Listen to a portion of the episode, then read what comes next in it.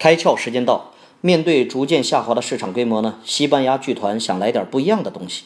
免费入场的喜剧表演活动，自然吸引了不少人来观看。只是呢，入场后我们发现每个座位的前方都有一台 iPad，运用它这个内建的脸部辨识系统来辨别看戏的观众是否有效。只要你笑，就会收费，如同大眼瞪小眼，谁先笑出来谁就输了的游戏一样。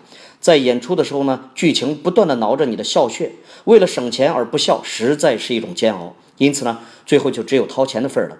这样实时性的互动模式，相信让来看戏的人感到新奇好玩。同时呢，当自己最后掏钱买票的时候，也只能摸摸鼻子，自认自己嘴角的不争气了。